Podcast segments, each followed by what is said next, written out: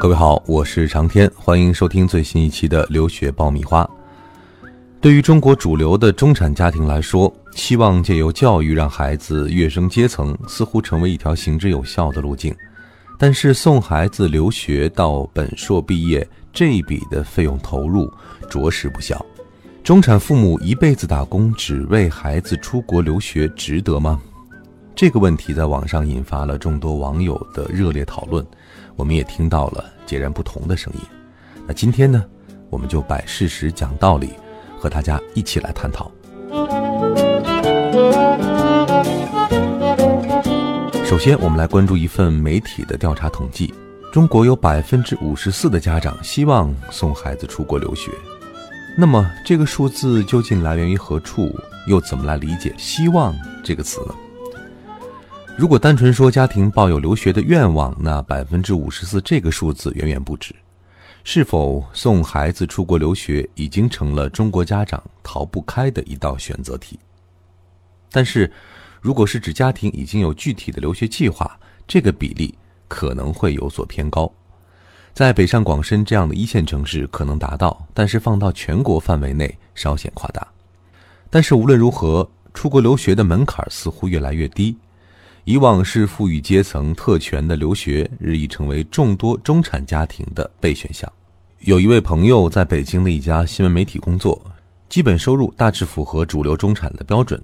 那所在单位近十位中高层的领导当中呢，有半数以上都把孩子送出国念书，个别没有送孩子出去的，也是因为孩子的学习太渣，实在是不让人省心。尽管年纪不同，国家不同，但是呢，出国留学似乎已经成为了一种暗中的攀比和较劲儿。当然，他的同事的孩子大都非常优秀，出国之后呢，也都如鱼得水。但是，一旦孩子成功出去，家长的压力顿时会增加。那日常聊天的时候呢，也会感觉到他们对于学费的焦虑，以及对于孩子未来不确定性的担忧。那还有一位朋友，他的孩子。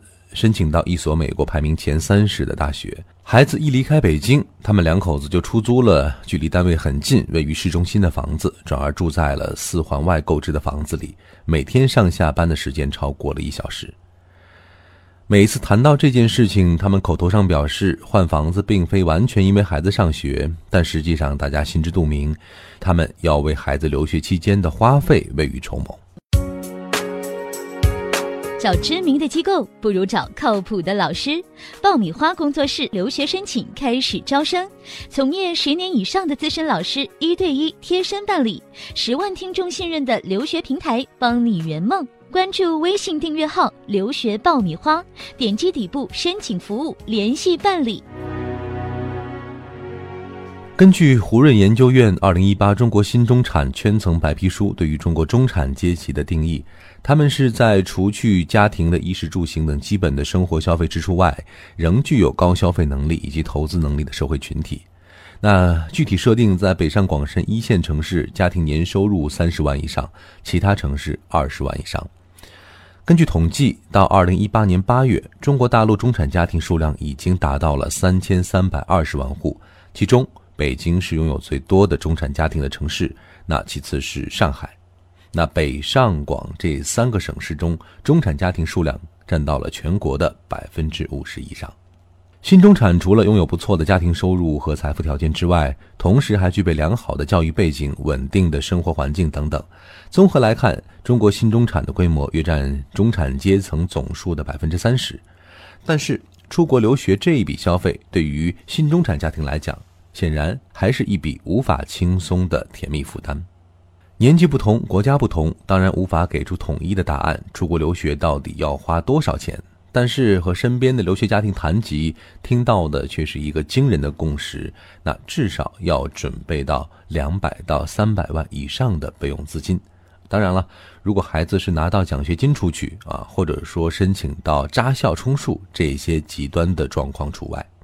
那么，这一些新中产家庭为什么一定要送孩子出去呢？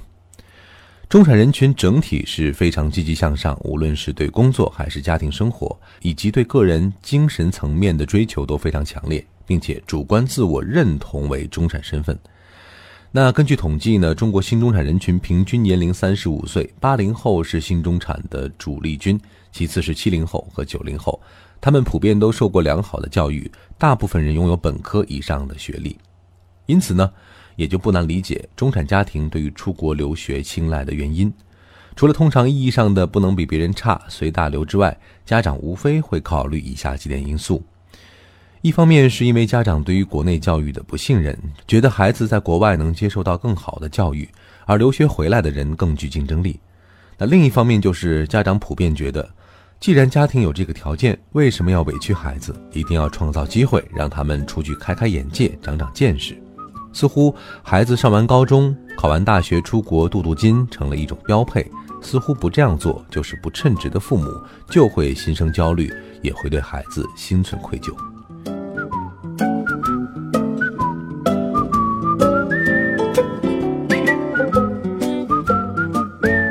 当然，出国留学看起来很风光，但是实际置身其中的人都知道，其实留学是一笔风险投资。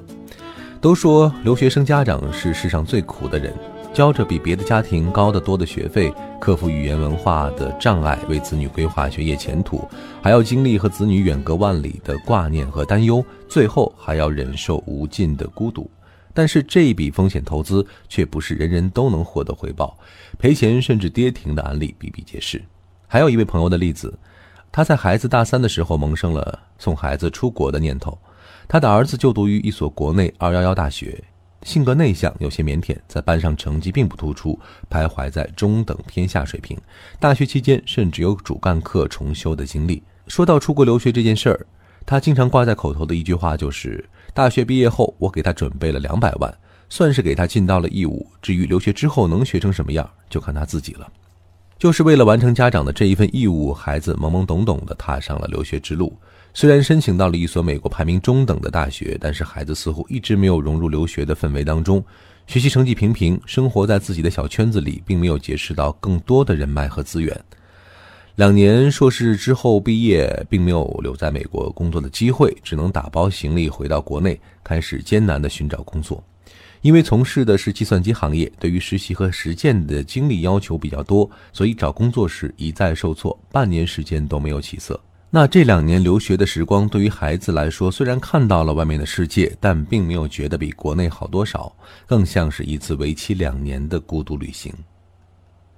上面的这个故事虽然有一些令人失望，但好在还算平平稳稳。那这些年关于留学生在外遭遇意外、迷失自我、放纵享乐的案例比比皆是。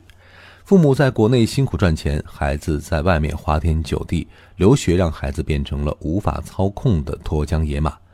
根据最新的数据显示，六成以上的海归留学生平均年薪在十万以下，而八成留学生期望的年薪平均水平在二十万左右。由此可见，海归留学生他们的实际薪资和期望薪资存在着一定的差距。那最近几年，大量海归留学生选择回国发展，但是就业难度也不断在提升。由于他们对国内的工作环境不熟悉，还有工作文化的差异性等等等等啊，竞争力也会相对减弱。那综合来看，海归留学生在国内竞争面对着同样激烈的状况。那么回到我们今天的主题，中产送孩子出国留学值得吗？时至今日，出国留学已经成为了一件稀松平常的事情，要分析值不值，似乎难以一概而论。就像分析一个土豪买 iPhone 值不值是一样的。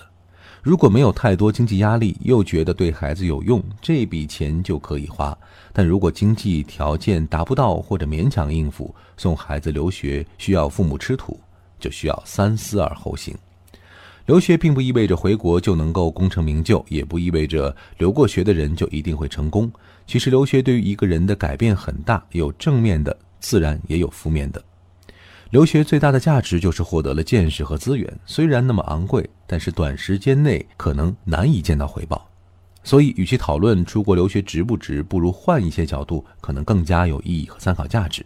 比如说，孩子是不是真的自愿去留学？他的性格是不是适合留学？孩子是否具有自我管理能力？什么时候出国留学是最佳方案？出国留学需要准备好什么？如果孩子归来之后没有长进，你能接受吗？或者，假如孩子最终回国，你怎么帮他规划？等等等等。